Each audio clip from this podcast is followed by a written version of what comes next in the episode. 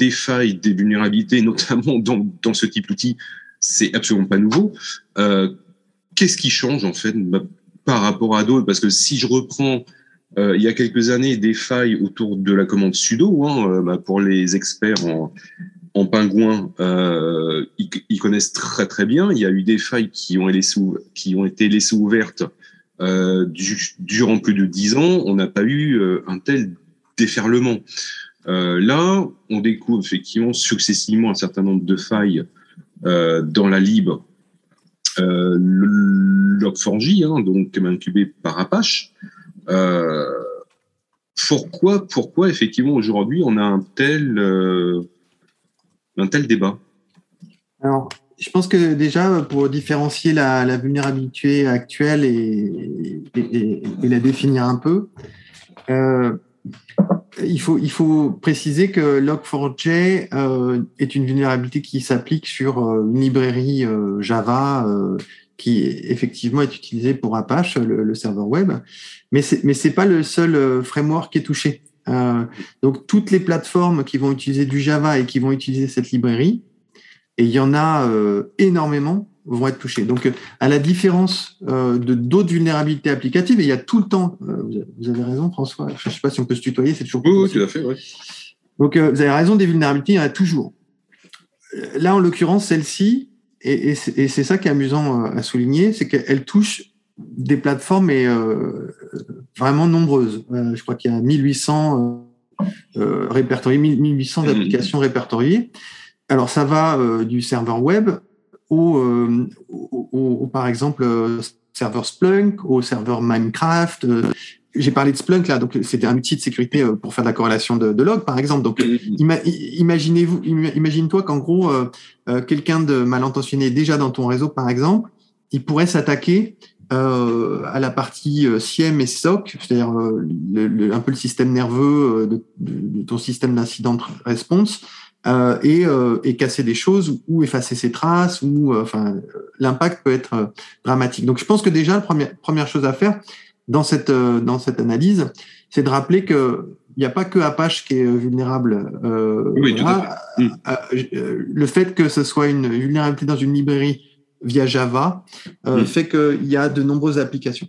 Mm. Ensuite, ce qui rend cette vulnérabilité aussi critique, c'est qu'elle elle est triviale à exploiter.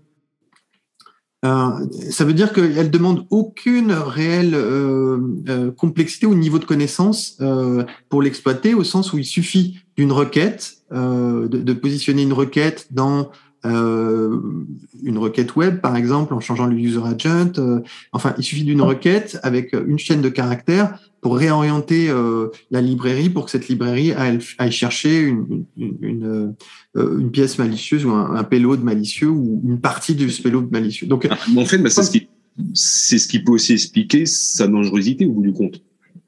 Exactement. C'est en fait c'est ça. C'est-à-dire qu'en gros, si, si, déjà si on veut cibler le débat, c'est pourquoi est-ce qu'on en parle et pourquoi est-ce que la, la criticité aujourd'hui elle est évaluée à 10 C'est qu'elle touche un grand nombre de plateformes, qu'elle est triviale à exploiter et, euh, et, là, on peut se poser la question, euh, qui est une, une, une, question qui est euh, plus de fond, sur comment se fait-il euh, qu'on ait euh, une librairie comme ça qui existe dans nos systèmes, qui soit vulnérable à un, truc aussi bête que, enfin, que, que l'insertion d'une chaîne qui, qui arrive à, à, à permettre le, le, téléchargement de quelque chose de malicieux.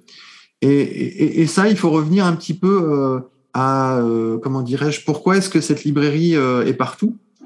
Et, euh, et, et euh, alors je suis pas développeur mais ce que ce que j'ai compris de la, la situation c'est qu'en gros euh, il y a une librairie qui est, qui est native dans chez Java mais mais mais qu'elle n'est pas efficace mm.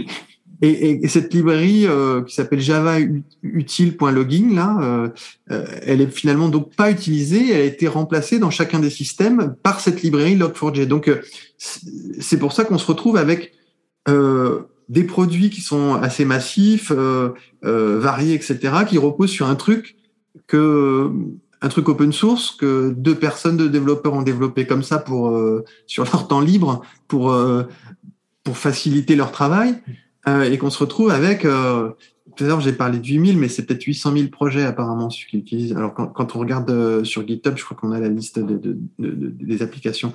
Donc, euh, donc, je pense que ça, c'est important aussi de rappeler que finalement, euh, l'origine, l'origine de, de la vulnérabilité, elle est là. C'est qu'en en fait, on a une, librairie open source qui est utilisée partout, qui est exploitable facilement et, euh, et que facilement on peut tester si ça, si ça fonctionne. C'est un zéro day, ça veut dire que des gens l'exploitent depuis un certain temps. Euh, euh, et aujourd'hui, c'est plus un zéro day puisqu'on on sait qu'on est vulnérable et que maintenant on essaie de patcher. Euh, patcher cet élément-là. Euh, je pense qu'on l'a pas découvert avant aussi parce que, euh, enfin, je pense que bah, c'est comme tout, hein, et, justement, ça amène un débat euh, dont je parlais euh, initialement, que j'ai pas réussi à, à, à amener. C'est que finalement, euh, ça, ça, nous rappelle euh, les, les, attaques de type Nation State Actor, des types APT, qui ont eu lieu sur SolarWinds précédemment. Et pourquoi ça nous les rappelle? Parce que finalement, dans ces précédentes attaques, SolarWinds, euh, on avait une exploitation de la, enfin, de la, de la confiance qui était établie avec un partenaire. Mm. Et là, en l'occurrence, on se retrouve pareil euh, avec l'exploitation de, cette, de cette confiance euh, sur. Alors, c'est un petit peu. Est-ce que je ne sais pas si ça serait impropre d'appeler ça euh, une supply chain attack, parce qu'en en fait, c'est, ça reste quand même une DLL, donc c'est un peu plus orienté. Enfin, je veux dire, le sujet est porté sur la partie développement. Est-ce que, est-ce que on peut considérer que les pièces de développement, euh, enfin les, librairies qu'on utilise, c'est de la supply chain. Je pense que oui. Donc on se retrouve finalement dans un dans un mécanisme assez similaire où on fait confiance à un tiers parce que quand on utilise des applications, bah on, leur fait confiance.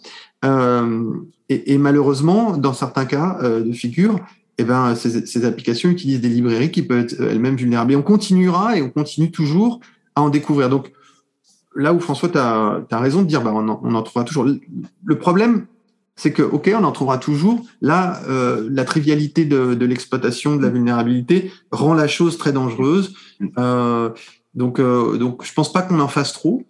et je pense que justement, vis-à-vis de, de, ce qu'on a dit sur la partie supply chain, ça amène à, comment dirais-je, à repenser un petit peu euh, notre façon de concevoir les architectures. Euh, ça remet en fait euh, sur le devant de la scène cette, cette, idée du, du zéro trust qui est un petit peu choquante sur le principe de dire oh, je fais confiance à personne parce que ça c'est impossible. Et c'est là où entre guillemets il faut avoir l'intelligence de comprendre ce qu'il y a derrière le, le principe. C'est dans la mesure du possible essayer de ne jamais faire confiance par défaut, mais de toujours vérifier. Donc Mm. essayer de mettre en place de plus en plus, parce que c'est c'est une stratégie, c'est pas c'est pas un produit le zéro trust, donc c'est une stratégie. Donc de plus en plus promouvoir les outils, les stratégies, les euh, les architectures qui vont vérifier euh, qui a le droit de, parler à qui, euh, donc l'identité de la personne et l'autorisation de la personne avant de donner accès. Donc je pense que c'est ça qui je pense que c'est ce que ce qu'on a échangé avec Symbiose euh, et, ce qui peut être intéressant, c'est d'amener ce, ce, cet autre regard euh, sur la vulnérabilité pour dire ben cette vulnérabilité elle est impactante pour toutes les organisations. Euh, les professionnels parlent d'une des plus impactantes, une vulnérabilité les plus impactantes de cette décennie. Euh, du fait du nombre d'applications touchées, du fait de la trivialité de, l'exploitation, et ça remet euh, sur le devant de la scène, encore une fois, ce principe du zéro trust qui est parfois euh, décrié parce que c'est un principe et il n'y a pas une roadmap très claire de comment la, le, déployer, etc. Euh, mais, euh, mais, mais qui le remet encore en avant sur le fait de ne pas faire forcément confiance ou de limiter au maximum euh, les droits à ce qu'on appelle le liste privilège euh, ou le principe du moindre privilège. Donc je pense que voilà, c'est ça qui est intéressant de la Alors ce qui est aussi intéressant de noter, c'est que euh, une partie des, des, des, environnements applicatifs, des, des développements qu'on faisait avec Log4j euh, n'étaient pas impactés si on avait, enfin, en tout cas moins impactés si, si on avait installé la version 2.15. Euh, mhm. parce qu'on n'avait pas les mêmes problèmes. Euh, là, bon, aujourd'hui, là, on est maintenant à la 2.17. la, la 2.16 est sortie entre temps, donc là, qui corrige effectivement les différentes failles qui ont, qui, qui ont été retrouvées après coup. Mais ça, ça montre aussi, bon, un point intéressant, c'est que euh, si on n'a pas une politique euh, de versionning, mais de patching, ça pose aussi problème. C'est que euh, si effectivement à un moment donné, bah, la Fondation Apache, hein, donc qui incube, hein, je rappelle bah, pour ceux qui nous écoutent, euh, le projet, si effectivement on n'était pas en dernière version, euh, donc potentiellement effectivement bah, on avait cette faille, euh, mais ça montre aussi que euh, si on n'a pas une politique de patching, mais de versionning au point, on va utiliser effectivement un certain nombre de choses euh, en prod qui sont pas patchées, donc qui sont pas à jour, donc avec des failles potentielles. Oui. Euh, et, et, et ça, c'est pas acceptable. Euh, J'en discutais encore là euh, à, à, il y a quelques jours lors de notre conférence là au campus de l'Effray Paris. On, on discutait notamment des serveurs PHP 5.x qui sont plus supportés maintenant depuis plusieurs mois ils sont toujours, il y a plus de 20% de serveurs PHP en production qui ne sont plus supportés ni patchés. Alors, euh, là, on peut faire le même parallèle effectivement avec Cloud4j bon, et d'autres. Euh, ça, c'est quand même pas admissible. Oui, alors ça, ça, ça oui, c'est pas admissible, mais en même temps, euh, ce qu'il faut comprendre dans une, euh, comment dirais-je, dans de, de grosses organisations, c'est qu'il est très difficile ce que, ce que, tu résumes là euh, et, et, que tu dis bah il faut quand même avoir euh, ce, ce, mécanisme de patching euh, qui fonctionne quand même euh, c'est la moindre des choses et en fait euh, si sur le papier ça c'est c'est effectivement comme ça que qu'on pense dans la réalité en fait la problématique c'est que c'est une tannée à, à, patcher ces machines c'est ah, que le, la, la, problématique c'est que comment dirais-je et c'est pour ça qu'il y a des technologies qui sont qui, qui, qui ont, qui, qui ont qui sont nés euh, pour résoudre ce type de problème comme les microservices. Mais euh, patcher une machine, changer une DLL, c'est comprendre euh, comment cette DLL est utilisée par l'intégralité euh, des process, de l'application, etc. Mmh. Et donc, euh, ça nécessite des tests.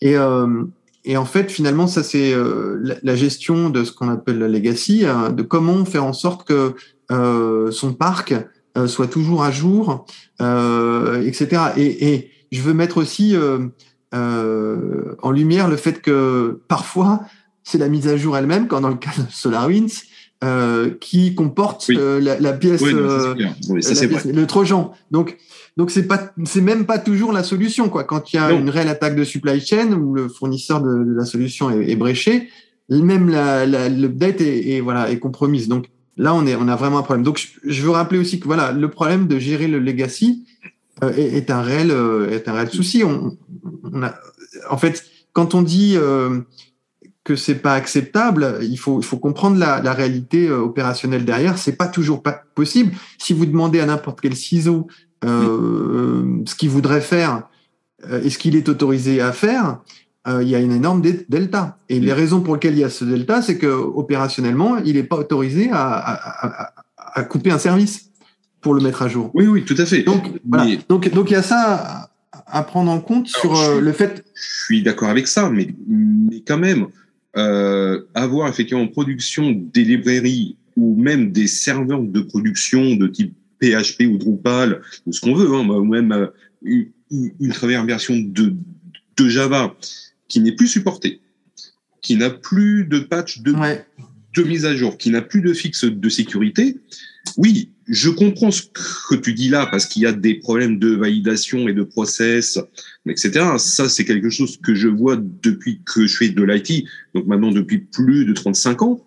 Mm. Euh, mais d'un autre côté, qu'on vienne pas non plus se plaindre après coup en disant ah bah je comprends pas, mon, mm. mon système tombe à cause d'une faille. Sauf oui. que bah, la faille, je l'ai introduite aussi de facto parce que j'ai pas mis à jour oui. euh, mes piles. Alors, ça, ça rappelle qu'en fait, effectivement, comment? as raison. Ça, en fait T'as raison. Alors, euh, comment on réduit ça? Donc, déjà, euh, je pense que ce que tu, ce que tu mets en lumière là, c'est la partie euh, hygiène de sécurité. C'est-à-dire, bah, l'hygiène de sécurité, ça veut dire bah, s'intéresser à ses backups, s'intéresser à son plan d'incident, s'intéresser, euh, bah, enfin, à la security awareness, mais enfin, des, choses qui sont, qui sont, comment dirais-je, classiques euh, et de l'ordre de l'hygiène de sécurité. Mettre à jour ses machines, soigner ses mots de passe, avoir une politique, enfin, des choses qui sont. Malgré tout, en fait, ce qu'on se rend compte aussi dans, dans, dans, notre domaine, dans la sécurité, c'est que euh, euh, ces choses qui sont la base, elles sont pas toujours là. Cette, cette, cette hygiène de sécurité là, euh, euh, qui paraît triviale à l'extérieur, est quand même difficile à mettre en place. Euh, elle est, elle est pas très sexy. Alors, on préfère peut-être s'intéresser euh, davantage à l'intelligence artificielle, qui sont vraiment des solutions nouvelles, intéressantes, etc. Je, je, je, ne les critique pas, mais pour autant, de temps en temps, on passe, on saute de, de, du coq à l'âne et on n'a pas établi euh, la base euh, des applications autorisées, la base des assets, enfin les inventaires, etc. Et puis on, fait autre chose. Donc oui, effectivement, ça remet peut-être un peu le, euh, le, le, débat sur l'hygiène de sécurité.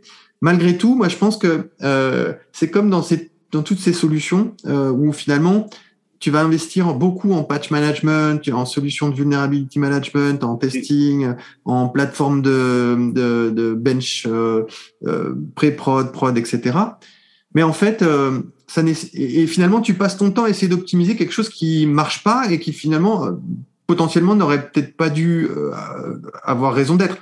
Mm. c'est cette expression-là que, que j'ai entendue récemment, là où, où on voit, enfin, un ingénieur qui passe son temps à essayer d'optimiser quelque chose qui finalement ne devrait pas exister. Et, en l'occurrence, on parle de quelque chose qui ne devrait pas exister. C'est-à-dire que on se demande comment, depuis des années, hein, comment résoudre euh, des problématiques de vulnérabilité applicative par du réseau. Euh, déjà, on a un problème. Oui. Tu vois, déjà, on a un problème. Alors donc, on met du WAF devant le, du, firewall web applicatif euh, devant les, les, interfaces. On se dit, bah tiens, euh, le, le, le, le, web euh, est, vulnérable, je lui mets un firewall qui va filtrer tout ce qui est autorisé euh, à traiter ce, web server là. Bon déjà, ça veut dire qu'il faut qu'il faut que le WAF il sache exactement ce qu'il qu'il doit laisser passer. Donc bon, il faut qu'il y ait une compréhension. Mais mais si tu veux, on essaye de résoudre un truc. Pourquoi est-ce que l'application est, est bréchée en, elle-même ou est vulnérable? Donc je pense que c'est ça qu'il faut se poser comme question. Et, encore une fois, ça amène à, au lieu de, de faire ces, ces, ces changements euh, incrémentaux, où on essaye d'investir encore sur euh, de l'argent sur, euh, sur des technologies qui, qui peinent à résoudre et qui même ne résolvent pas, le problème, euh, finalement, il faut se poser la question sur principalement, alors, on peut pas, in fine, pourquoi ces applications, elles sont vulnérables encore? Bah, ça pose cette question. Ces applications, elles sont vulnérables parce qu'en fait, on leur demande, on demande aux applications d'être produites de plus en plus rapidement. Elles utilisent des, des, des librairies et des, et des, dépendances qui sont nombreuses et qu'il est difficile de vérifier. Donc, finalement, est-ce que cette partie applicative, on va pouvoir la résoudre? Je sais pas. On peut aider, euh, tu sais, avec ces mécanismes de CI/CD, de, de continuous euh, evaluation de la sécurité, là, le, euh, euh bah, c'est tout ce qui tourne. Continuous développement des euh, Ops. Euh, voilà. Donc on peut intégrer. Voilà, on peut intégrer des mécanismes qui vont aider à ce que dans la création du software, il y ait moins de vulnérabilité, ça c'est sûr. Mais je pense que vis-à-vis de nous en tant que euh, euh, euh, de la sécurité, enfin je sais pas comment dire en français, mais il faut se reposer la question sur pourquoi est-ce qu'on veut essayer. Enfin, est-ce que c'est pas un peu un, paradoxe ou est-ce que c'est pas peine perdue d'essayer de mettre du réseau euh, pour protéger une couche applicative? Et, du coup, on peut se poser la question et ça revient encore sur cette idée du zero trust décidément, mais de se dire, bah, on va pourquoi ne pas plutôt euh, limiter notre surface d'attaque quoi? Initialement, c'est-à-dire de se dire, bah tiens, euh, ces applications qu'on utilise et qui sont euh, euh disponibles à tous. Mm. Est-ce qu'elles sont à vocation interne, par exemple? Et c'est souvent le cas, des applications qui sont destination interne, qui sont ouvertes à tous, parce qu'elles doivent être accessibles depuis partout. Et, ça, ça pose un gros problème, bah, parce que effectivement, si elles sont accessibles à tous, bah, je peux les scanner. Et, ce qui a changé aussi récemment, c'est que euh, par le passé, il fallait deux à trois jours pour scanner le net sur une vulnérabilité, aujourd'hui, il faut quelques heures, parce que les technologies ont changé, etc. Euh, donc il faut quelques heures. Donc c'est aussi ce qui fait que dès que tu as une vulnérabilité de ce type, eh ben, dès qu'elle est publiée, euh, dès qu'on commence à en parler, mais tout le monde se jette dessus. Enfin, et ça devient réellement cette course entre les attaquants et les défenseurs pour essayer de trouver une solution. Les uns pour exploiter, les autres pour. Euh, et c'est aussi ce débat, tu sais, de comment dirais-je, avoir cette euh, comment ça s'appelle? Pas de bug bounty, mais c'est cette façon de, de comment dirais-je, de dévoiler une faille de façon éthique euh, pour permettre à l'organisation en question de mettre en place mm. le patch nécessaire. et puis pour... tout à fait. mais, mais je pense que cette, là où on devrait insister, c'est de se dire, est-ce que ça ne devrait pas nous faire penser à comment réduire la surface d'attaque au maximum avant, puisque ça résoudrait peut-être, je sais pas moi, 80% du problème, ou ça, ça, ça, le diminuerait en tout cas. Donc, rendre les applications invisibles euh, à ceux qui n'en devraient pas avoir l'accès. Je pense que ça, c'est un, un, point important. Et après, euh, ça pose la question de euh, comment se fait-il que lorsque euh, on trouve une vulnérabilité dans une application, des gens qui sont capables d'exploiter cette vulnérabilité soient capables de rebondir depuis cette application sur tout le réseau. Et ça, c'est ce qu'on appelle le lateral movement, tu sais, le, mouvement latéral. Et, donc ça, c'est un, autre débat qui consiste à dire bah il faudrait faire de la segmentation. Alors on sait que la segmentation réseau, euh, elle est dure à réaliser dans les entreprises. Finalement, on n'y arrive pas. Moi, j'ai géré des, des, des, euh, dans des dans un environnement bancaire euh, des, centaines de firewalls euh, qui avaient chacun des milliers et des milliers de règles. À un moment donné, euh, c'est compliqué d'arriver à dire oui. et, de Oui, tout à fait. Tout à fait. Donc, bah, après, effectivement, bah, ça, ça c'est vrai que tu as tout à fait raison, c'est que euh, une des définitions même de la sécurité ben, informatique et de la sécurité en général, c'est réduire ben, à la surface, parce que plus effectivement on réduit à la surface, euh, et, plus effectivement on, on, est capable de prévenir euh, les attaques. Donc, euh, et, et, et c'est vrai que, que c'est le principe de la sécurité. Si effectivement ma surface est très grande, potentiellement le risque est beaucoup plus grand. Si je la réduis, potentiellement mon risque voilà. évidemment. Donc en fait, c'est là où finalement le principe du zéro trust prend un, sens très mm. pragmatique, qui est de dire bah, le zéro trust, ok, c'est ne croire ne, ne croit personne, d'accord, ça c'est ok. Mais finalement, si on veut pragmatiquement euh, dériver du euh, always verify, etc., ça, ça, ça, vient ça vient juste après de dire bah voilà, si tu diminues ta surface d'attaque, tu rends tes applications invisibles, euh, elles seront plus attaquées. Ça résout pas le problème, c'est-à-dire que quelqu'un qui est chez lui, euh, un employé qui est chez lui, euh, qui veut tester le Log4j euh, sur son entreprise, s'il a accès à, ce serveur, il va pouvoir le faire. Donc, ça, nécessite que tu que les organisations continuent à, faire leur règle d'hygiène. Mais, mais, mais, ça limite grandement parce que bon, t'as quand même pas que des hackers dans ta boîte. Non, non, non. Sinon, c'est dommage. après, là, que tu viens évoquer, ce qu'on a évoqué là, bah, c'est un des principes même hein, du secure by design.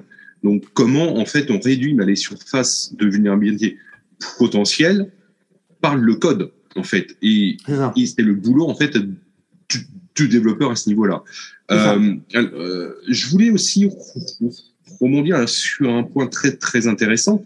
Euh, c'est effectivement bah, la multitude de dépendances Y, Z de multicouches bah, qui sont de plus en plus nombreuses. Et c'est vrai que Log4j, en fait, c'est la pointe de l'iceberg parce que euh, ça prouve qu'en multipliant toutes ces librairies tierces, bah, en fait, bon, on introduit potentiellement un problème de sécurité.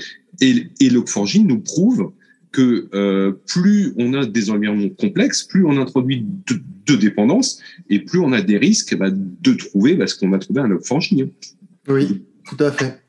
Après, euh, je ne pense pas qu'on ait de solution simple à la complexité ah des applications, au sens où euh, euh, les applications, elles, seront toujours, enfin, toujours plus complexes parce qu'on a, toujours besoin de, plus de choses, de, fonctionnalités. Évidemment, lorsque avant, par exemple, je sais pas, je prends l'exemple du téléphone, ça porte la voix et puis c'est tout, on peut pas faire grand chose avec ça. Bon, mais euh, depuis l'internet, euh, ben, voilà, on peut faire plein de trucs.